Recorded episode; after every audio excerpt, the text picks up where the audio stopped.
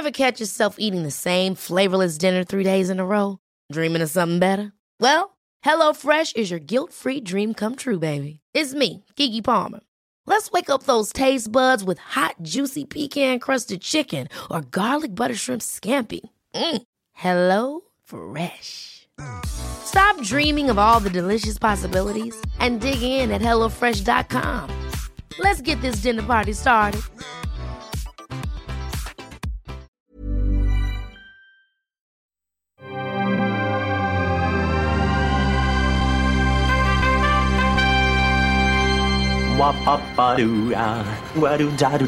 Steven, arrête s'il te plaît, j'ai jamais pu encadrer Michel Legrand.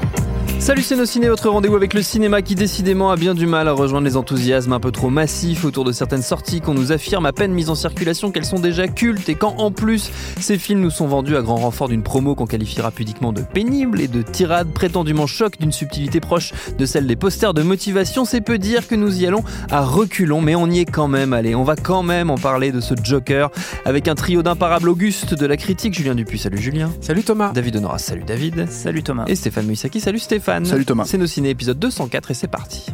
Tu fais un amalgame entre la coquetterie et la classe. Tu es fou. Enfin, si ça te plaît. Joker, comme son nom l'indique, est donc une nouvelle relecture de l'antagoniste culte de Batman, déjà incarné par Jack Nicholson, par Heath Ledger, par ce pauvre Jared Leto. Cette fois-ci, c'est Joaquin Phoenix qui s'y colle pour cette origin story supposée nous raconter comment un comédien raté, complètement à la ramasse, devient peu à peu un tueur psychopathe déguisé en clown. Uh, Murray, one small thing. Yeah. When you bring me out, can you introduce me as Joker?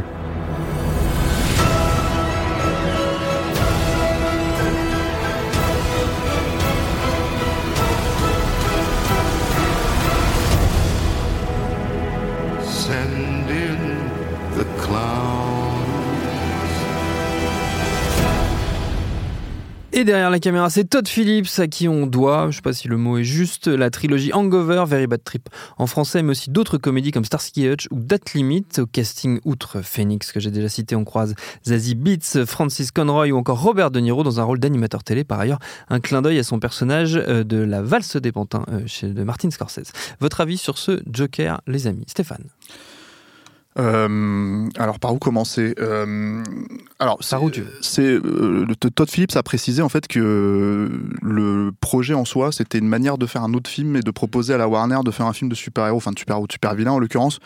Euh, voilà donc dans l'absolu, euh, moi j'ai rien contre ces logiques de contrebandier, c'est-à-dire euh, c'est un peu, euh, enfin on essaye de vivoter à Hollywood quand on est réalisateur, on essaye de, de caler, euh, caler ce qu'on peut faire, faire son projet. Euh, voilà, sauf que c'est pas du tout un film de contrebandier. En fait, c'est même loin de ça. En fait, c'est-à-dire que euh, l'idée donc euh, globale avec la référence, euh, les deux références appuyées et en plus assumées et euh, euh, validées, on va dire, de- du film, c'est euh, ok, je fais un film qui s'appelle Joker parce que en gros, euh, en fait, on pourrait jamais refaire Taxi Driver ou La Valse des Pantins aujourd'hui à Hollywood, euh, malgré le fait qu'on a, comment dire, un acteur de la trempe de Joaquin Phoenix qui est quand même un peu bankable.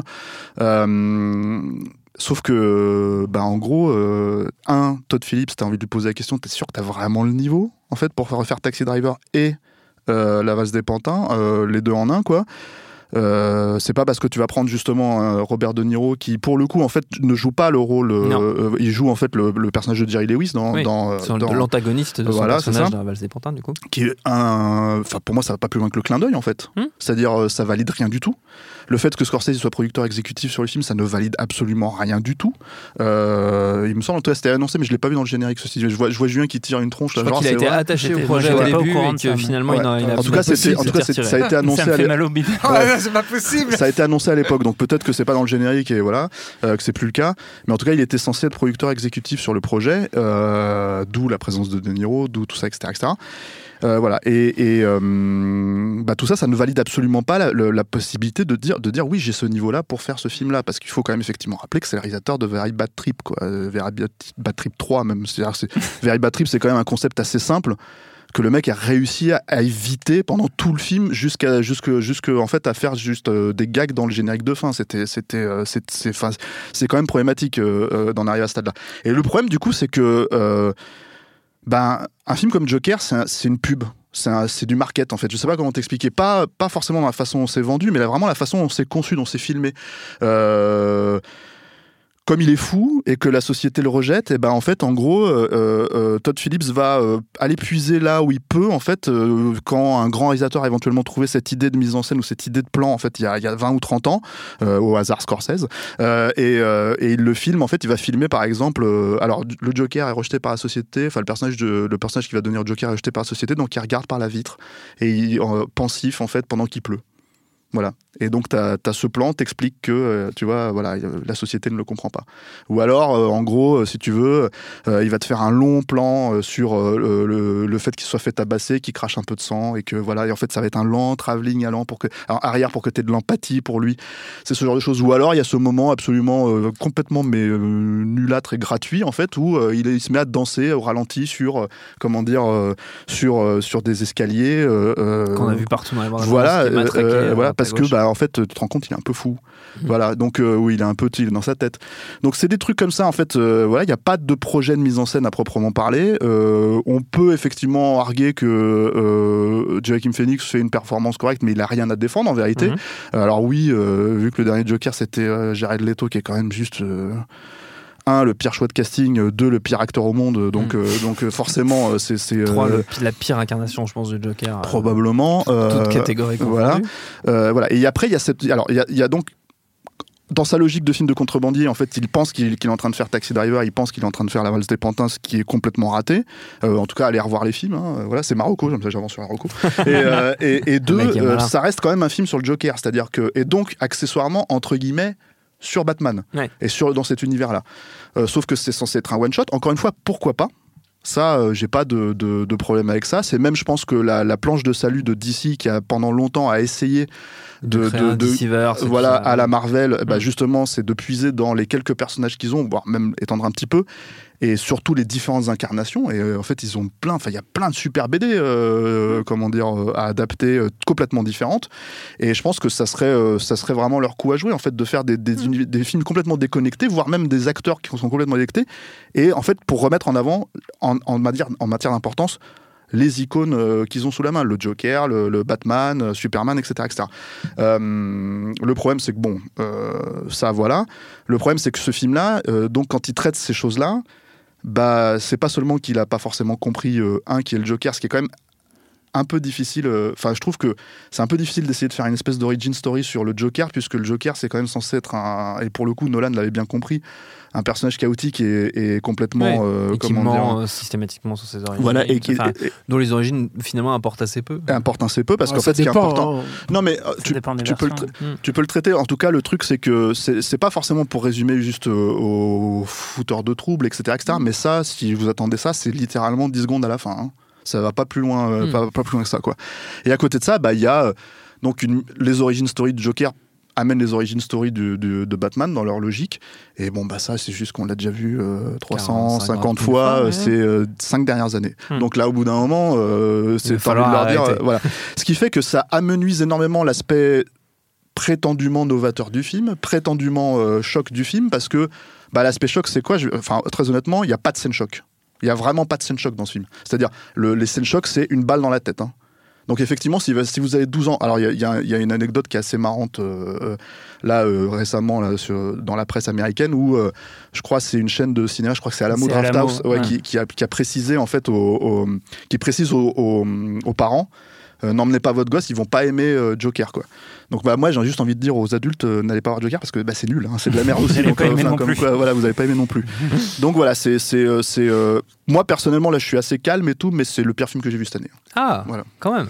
Pas Genre, mal. voilà. pas Mais on sais, est en je- fin d'année en travaille- plus. Non mais je Ouais. travaille sur moi, Ouais, tu sais, je sais, j'essaie ouais, je d'être vois ça, de calme. management et tout. C'est pas mal, c'est pas mal, pas mal. David. Non, mais c'est- c'est c'est vrai qu'en fait, le, le- Stéphane a déjà dit pas mal de, de choses que je pense. Le, le projet artistique de ce film est nul. C'est-à-dire qu'il n'a absolument rien à raconter, mais vraiment rien. Et, c'est, euh, du coup, euh, et je pense que la, comparaison à la publicité est, est- est la bonne, c'est on est entièrement tout le temps en surface.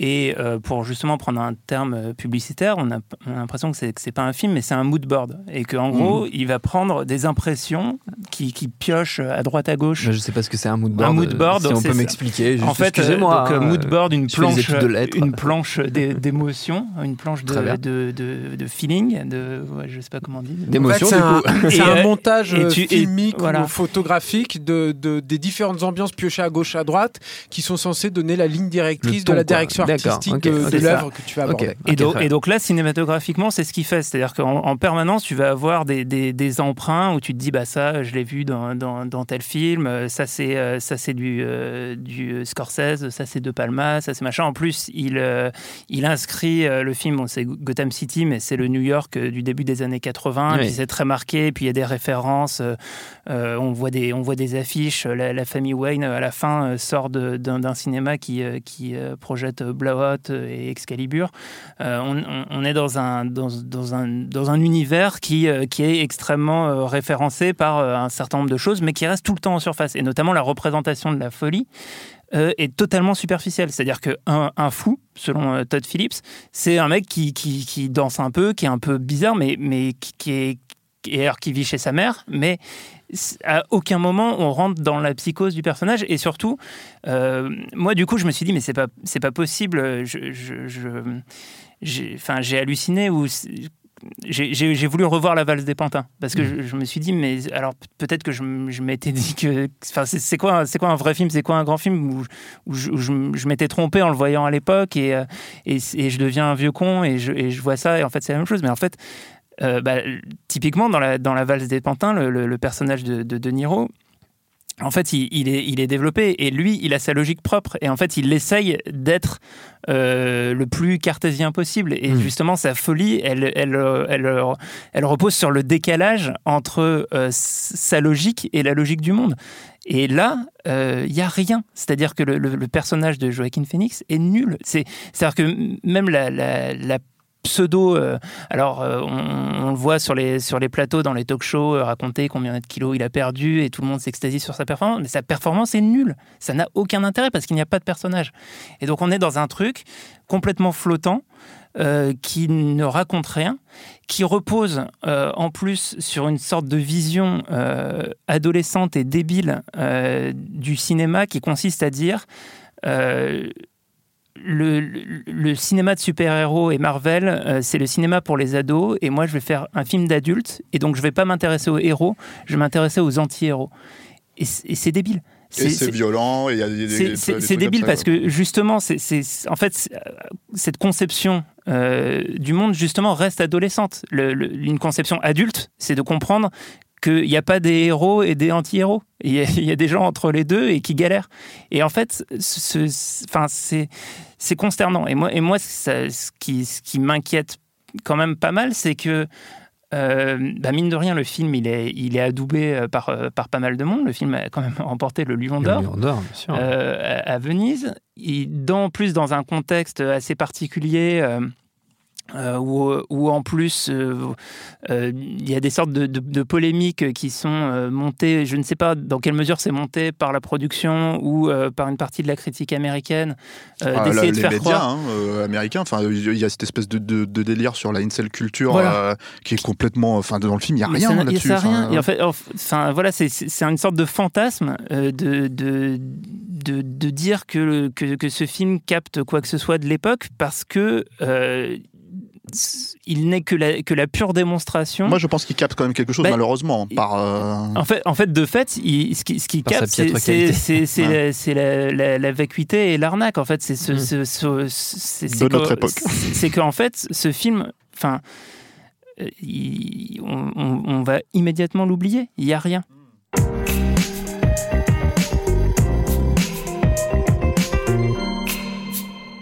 Je suis content de ne pas avoir commencé parce que je trouve que c'est difficile en fait de, de cerner. D'en ce- remettre une couche. Non, parce que c'est tellement bête. euh, le Ouais. Joker, c'est tout est tellement fait de traviole que c'est difficile de savoir par où tu vas commencer, par où tu vas saisir cet amas informe. euh, sans queue ni tête.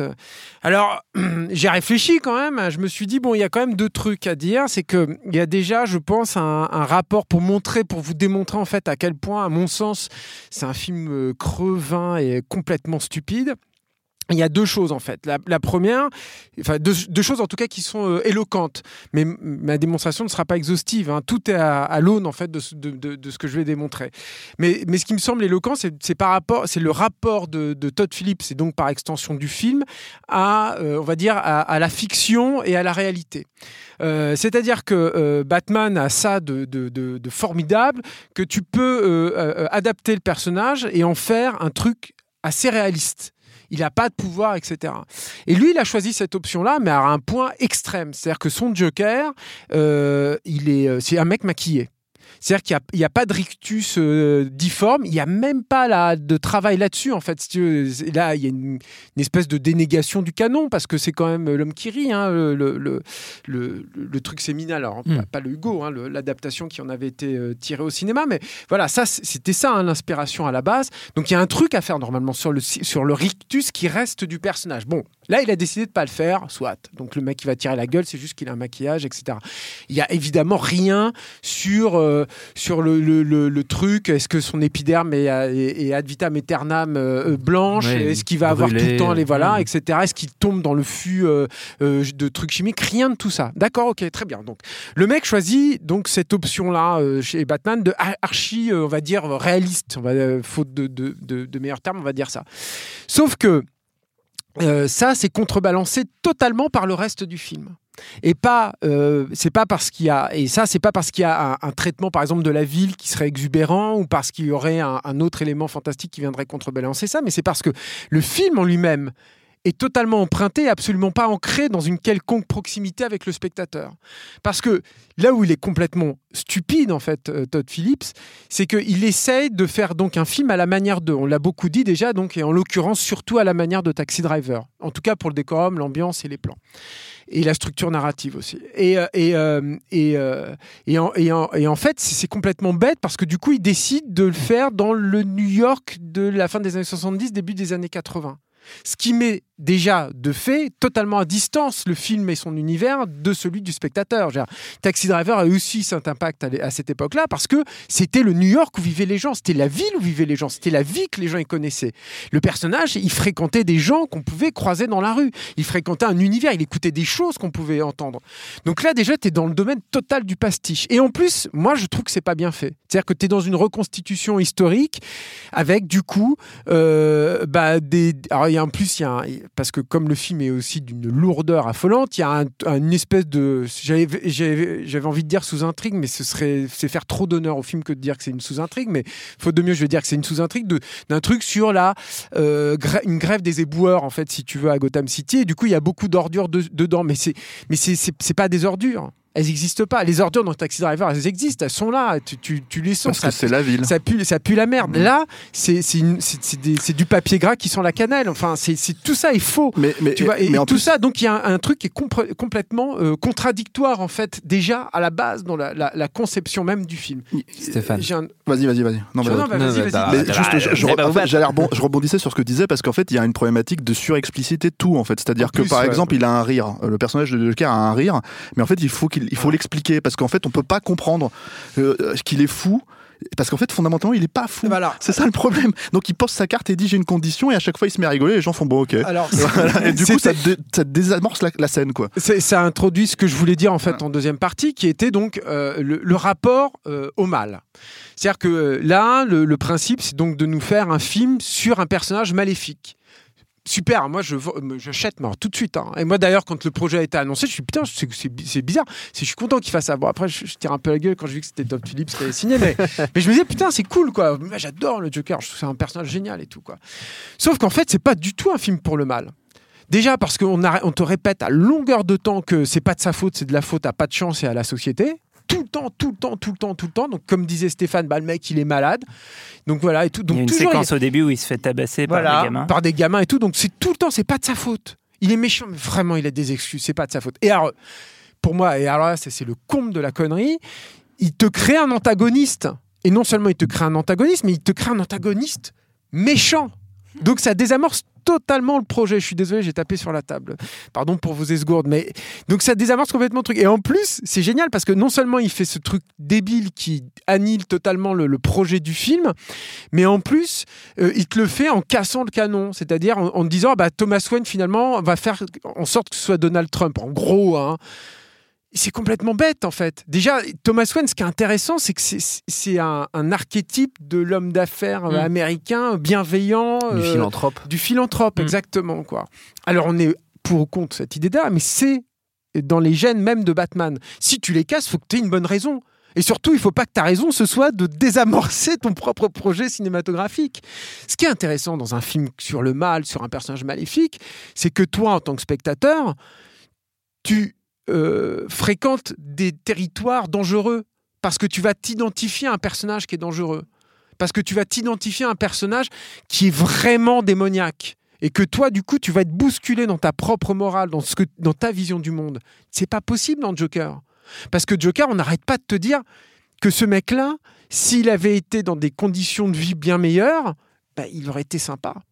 Va savoir, ce serait devenu même Batman, quoi. Mais, Et ça, du coup, le projet, il est inintéressant total au niveau de la morale. Mmh. mais C'est- moi, c'est en soi que c'est en là en fait où le film il est un peu justement euh, actuel en fait. C'est-à-dire qu'il y a en fait euh, une logique de victimisation vis-à-vis du, du personnage qui est quand même euh, assez fréquente actuelle aujourd- aujourd'hui quoi. Donc je vais pas rentrer dans les détails. hein, je pense que les gens savent de quoi je parle quoi.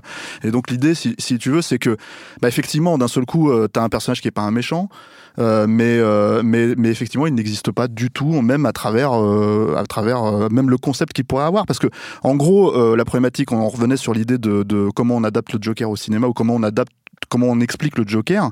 Euh, le, le truc, c'est que par exemple, quelqu'un comme Alan Moore en BD, il l'a il l'a il l'a très bien fait en fait, mais il l'a fait en rapport à Batman. C'est-à-dire que en gros, c'est même pas que est-ce qu'il est tombé dans une cuve, comment il est devenu, etc. etc. c'est qu'en fait, conceptuellement parlant, euh, les deux ne peuvent pas exister l'un sans l'autre. Ouais. Et donc, du coup, lui, euh, euh, Todd Phillips, il le fait, il, se sent obligé, et puis en plus, c'est c'est un peu du- de la béquée pour les fans, quoi. Il le, il le file, quoi. Mais il le fait de, de manière tellement stupide, tellement. euh, euh, T'as l'impression qu'il a vraiment pas envie de le faire en plus, que tu te retrouves avec des, phases complètement dingues. Donc t'as, je spoil, hein, voilà. Euh, mais bon, c'est normalement si vous allez voir Sims, vous savez à peu près ce qui se passe en fait, euh, ce qui arrive à Batman euh, et à Bruce Wayne. Donc c'est que t'as la scène où ses parents se font buter, mais en fait c'est une scène où on t'annonce depuis le début de la matinée de la journée qu'en gros il va y avoir des émeutes, que t'as parce qu'en fait il, il, L'idée, c'est que le Joker devient, euh, à cause des meurtres qu'il a commis, il devient un espèce de, de, de, de figure que, que, comment dire, que, qui, est suivi, qui, qui est suivi par les gens, par, le- par le Malgré peuple. lui, ça aussi c'est génial. Malgré lui, Malgré, voilà. lui. Euh, et, et en gros, euh, et Son en gros, donc t'as, t'as des émeutes, t'as des machins qui sont déjà, enfin qui sont quand même annoncés depuis la matinée. Et en fait, c'est quand même le soir où, où le père de, de Bruce Wayne, en fait, Thomas Wayne décide de sortir avec son gosse pour aller au cinéma pour, pour voir un film Alors, et la, se question, faire. la et question, donc- c'est quel film ils ont été voir? Parce que du coup à l'affiche C'est elle disait il y a- Blowout. il y a Blowout, Ouais, c'est- il y a le Zorro, où hein. il y a- où il y a la grande Zorro. ah oui, c'est est, vrai, the Gay Blade. Alors je sais pas lequel, quel film Ah, je pense que c'est Excalibur. Euh, Personnellement, c'est ma théorie. Et, euh, et oui, non, il y a, il y a un, un truc aussi euh, là-dessus qui est, qui est aussi, je pense, une tentative, euh, en tout cas dans la logique de Todd Phillips, je pense que c'est par là qu'il cherche l'identification du, du spectateur. Euh, c'est notamment par les effets de montage qu'il fait sur les, euh, les phases fantasmées en fait euh, du Joker, c'est-à-dire que bah, justement comme dans la phase, comme dans pardon la valse des pantins, euh, il y a des séquences qui sont imaginées euh, par le personnage et qui, et qui sont euh, au début présentées dans le film comme si c'était euh, la réalité. Notamment, euh, il a une, euh, une idylle avec euh, sa voisine euh, jouée par euh, Zazie Beetz. Et il y a notamment une séquence après les, euh, les premiers meurtres, donc après vraiment la bascule du personnage dans le crime, euh, où euh, ce personnage qui nous a été présenté comme euh, extrêmement faible, à se faire tabasser par des gamins, rentre chez lui, va frapper chez la voisine et euphorisé par ce qu'il vient de, commettre, par le meurtre qu'il vient de commettre, saute sur Zazie Beetz, l'embrasse et, comme si comme s'il était pris par par la par la musique et par tout ça. Et en fait, le, le truc c'est que c'est que ça ne fonctionne pas dès, dès ce moment-là parce que on, reste justement à l'é- à l'état de concept, c'est-à-dire que le, personnage est absolument pas développé, c'est-à-dire que même comment dire la, raison pour laquelle, euh, enfin ou, la relation qu'il aurait avec sa voisine, ou le- l'envie d'avoir une relation avec elle, n'est n'est pas développée, elle n'existe pas au-delà de- d'une intention en fait. Enfin, Mais euh, je pense que tout le problème du film, il est là. C'est-à-dire qu'en en gros. euh, Là, qu'elle- elle est jolie, c'est aussi Ouais, un ça. énorme souci. quoi. et qu'elle Ah et qu'elle est jolie à l'image en fait. Enfin, c'est que ça fait un truc. euh, C'est- c'est un, moment qui, qui, comme si les deux personnages n'existaient pas et que d'un coup, meurtre, sexe. Enfin, c'est Ouais, c'est euh, l'association des idées quoi. Mais le, le- le problème, c'est que l'aura du personnage, en fait, précède aussi le- la sortie du film. Je pense que c'est le souci, euh, le souci global du film et la raison pour laquelle il y a une espèce de montée, euh, euh, comment dire, euh, en sauce là, de- autour du Joker. Je parle, indépendamment même de, de- du Lion d'Or, ce genre de trucs qui font pour moi effectivement complètement euh, aberrants. Euh, comme il y a eu euh, euh, un précédent, par exemple, avec euh, le, les, comment dire, euh, le massacre euh, dans l'Illinois, je crois, c'était euh, Aurora, c'est ça, euh, sur Dark Knight Rises, Oui. d'un fou qui, qui s'est pointé en fait Mhm. déguisé en Joker. Bah, en fait, il y a une espèce de montée au sauce, en sauce à ce moment aux États-Unis où les mecs, en fait, ils se disent bon, attends, si le film sort le soir de le soir de la sortie, en fait, en gros, il va y avoir des massacres un peu partout dans, dans voilà. Et du coup, il y a plein d'infos sur le sujet qui en font un film sulfureux qu'il n'est absolument pas. En fait, il faut vraiment le, le préciser. C'est-à-dire que, encore une fois, je veux dire, euh, euh, on a beau dire aux gamins de 12 ans de pas aller voir le film, mais c'est eux la cible. hein. Donc, euh, fondamentalement, même s'ils n'ont pas l'âge pour aller voir le film, euh, il y a que eux qui peuvent, trouver ça, qui peuvent trouver ça subversif parce qu'ils n'ont pas vu un film comme ça auparavant. Il n'y a rien Si de leur, mieux pour euh, attirer des gamins de 12 ans que Voilà de dire que- qu'il ne faut pas le voir. Voilà, mais- c'est ça. euh, ouais. Donc, euh, quand, quand je dis c'est eux la cible, c'est pas eux la cible, mais en tout cas, c'est eux qui sont susceptibles de, de fonctionner à fond la caisse. Mais bon, apparemment, euh, je dis ça, euh, le film, il a eu Lion d'Or à Venise, quoi. donc, euh, donc voilà. Ça en dit long. Peut-être Ouais. était-ce un, était-ce un jury composé d'enfants de, de 12 ans. Pour finir, on va faire comme d'habitude un petit tour de recommandations, carte blanche. Évidemment, comme à chaque fois. Stéphane, tiens, tu avais la parole, tu peux la garder. Ouais, alors, euh, Ah, moi, les, les Si recos, le euh, dis, hein. Non, non, mais ouais. Bah, alors, moi, j'ai fait Ah, une reco ouais, qui est pas une reco. euh, Bah ouais, ouais, ouais. Avec tes histoires de reco, bordel. Moi, je pensais que j'avais solutionné le problème, tu vois. Et, euh, mais, mais alors, c'est un film qui est très connu, hein, donc je, je, je pense que vous l'avez vu. Je pense qu'il n'y a pas de. Voilà, non. Alors, mais un film qui traite pour le coup de la folie, et je trouve qu'il la traite, et donc du rapport entre le, le- le- la réalité et, et éventuellement ce que le personnage principal peut percevoir. Euh, c'est L'armée des singes de Terry Gilliam, qui pour le coup est fait par un vrai fou, je pense, euh, qui, euh, qui est contrairement à Todd Phillips, quoi. Euh, et en fait, qui, bon, qui est, bon, pour ceux qui connaissent pas éventuellement, hein, les trois personnes au fond. Euh, donc c'est une adaptation de La Jetée, qui est un film De Chris de Marker. Chris Marker des années 60, un, un- un photomontage, enfin pas un photomontage, mais un, un, photographe- une espèce de diaporama. Diaporama, voilà, c'est ça, merci. Un ensemble de photos. ouais. voilà. Avec des euh, images qui ne bougent pas. qui, euh, qui euh, de l'époque de la nouvelle vague, mais qui racontait une histoire de voyage dans le temps. Et, euh, et donc ça reprend plus ou moins ce concept-là, euh, avec Bruce Willis dans le rôle principal. Et euh, Bruce Willis doit voyager dans le temps en fait pour pour empêcher un, un virus de se propager, euh, enfin pour faire des analyses et empêcher un virus de se propager et de décimer la moitié de la planète. Et la question c'est que aux yeux du spectateur, il y parvient. Sauf qu'à un moment donné, il y a un élément qui est mis en place où tu te rends compte qu'il est bipolaire et qu'il entend des voix et que, en fait, euh, d'un seul coup, il se dit, mais euh, et toute, toute la question, c'est est-ce que c'est vrai ou est-ce que c'est pas vrai, quoi. Et du coup, il y a un jeu avec la folie et un jeu avec, euh, avec la façon dont, dont, dont le, le, le est mis en écho avec un jeu sur la fatalité. C'est ça qui est Voilà. génial alors, aussi dans l'armée des douze singes. Voilà. Et du coup, en fait, t'as, euh, euh, voilà, c'est un, un, un des films pour moi qui a réussi à capter. Euh, des choses que, que, qu'on a, que la société a beaucoup mises de côté, on beaucoup moins aujourd'hui, mais beaucoup à l'époque en fait sur la bipolarité, sur euh, la schizophrénie, sur ce genre de choses. Ça au cinéma, ça a toujours été traité de façon un peu ridicule.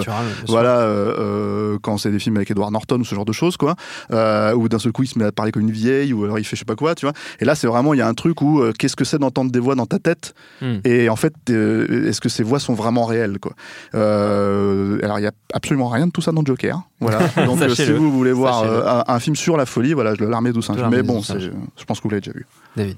Ouais, il y a- pour moi, il y a, il y a un autre aspect de- qui, qui est pas, euh, qui est pas du tout. Enfin, comme rien n'est traité correctement dans le film, euh, il, passe à côté de, de tout le potentiel. Et en fait, il y a un sujet qui, qui aurait mérité d'être davantage exploré, c'est euh, la question de l'humoriste raté.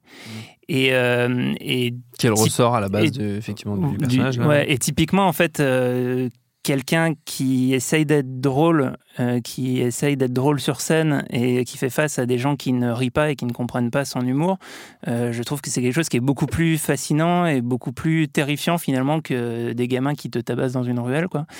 Et, euh, et, à ce sujet, je vous recommande un truc. Alors, c'est pas c'est pas un film, euh, c'est un épisode de Striptease, la série documentaire euh, Ah, belge. Je sais de quoi tu veux parler. Qui, et ça s'appelle Comique avec un S. Et c'est un épisode exceptionnel. Mais vraiment, euh, c'est Mm.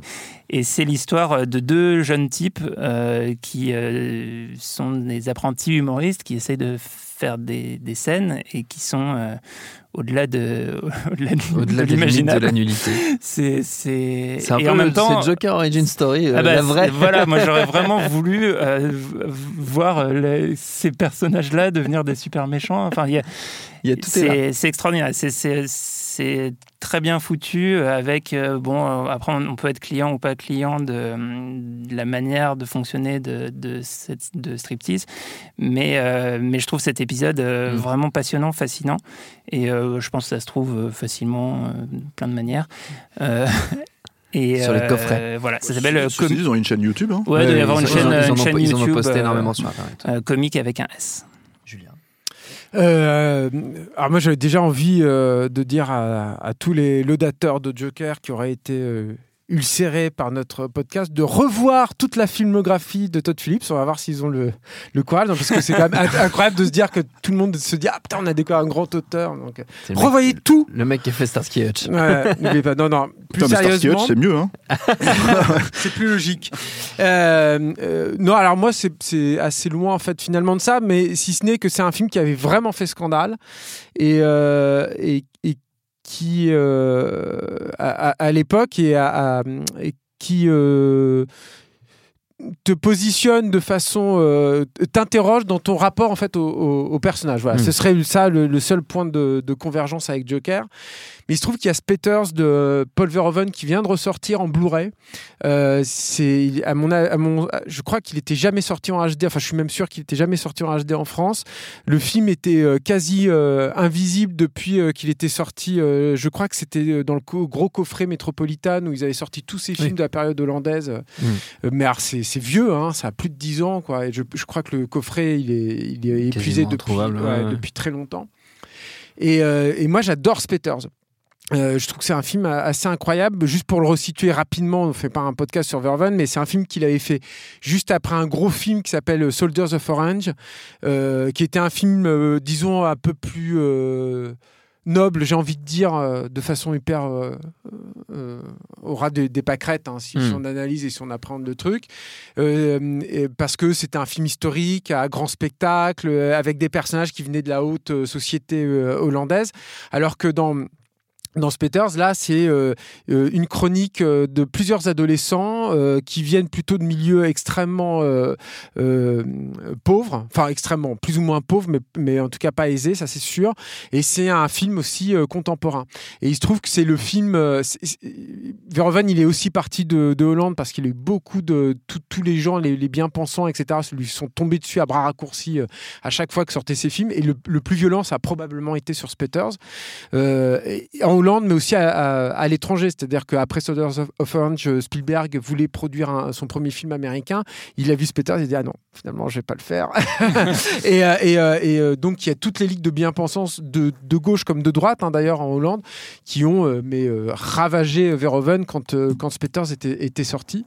Et, euh, et je trouve que ça décrasse le neurone quand euh, on, dit qu'un film comme Joker fait aujourd'hui euh, euh, euh, euh, enfin, euh, fait débat, fait polémique, voilà, merci, euh, de revoir un film comme ça. C'est-à-dire que ça te replace ton centre moral et de savoir exactement pourquoi il faut se poser des questions morales au-delà d'aller signer une pétition sur Internet ou de mettre un hashtag. C'est-à-dire que il y a, y a, il y a- t'as, t'as des vraies euh, problématiques qui sont là, qui dépassent en fait tout ça Mm. et qui euh, sont insolubles et qu'il faut admettre qu'elles soient insolubles. Et puis Verhoeven, il ose regarder ça en fait en face. Il ose dire, ah bah écoute, je peux faire un personnage féministe puis qui en même temps est un personnage de, de, de pur arriviste. euh, Dis, dis pas de mal des, des pétitions sur Internet parce que c'est grâce à une pétition Exactement. que Et tu je remercie la encore parole les amis. en Et si- Et premier. pour, un, en pour un, premier. un projet hautement Tout à valable. fait. Et si vous aimez la motocross, euh, Ouais, et en plus, ça c'est vrai que c'est un truc que j'ai pas dit. Et en plus, accessoirement, c'est un des films les plus dynamiques de Verhoeven au niveau de la mise en scène. C'est ouf, c'est c'est incroyablement bien réalisé. Stéphane, tu voulais rajouter Ouais, juste pour préciser que j'ai vérifié, effectivement, Scorsese n'est pas au générique de, de Ah, Joker, ouf. mais il avait été, euh, il à avait été annoncé il y a, euh, avant le au tournage. en fait, projet voilà. au début. C'est ça. Wish, euh. Notre temps est écoulé. Merci à tous les trois. Merci à Marie à la technique binge.audio pour toutes les infos utiles. On vous dit à très vite.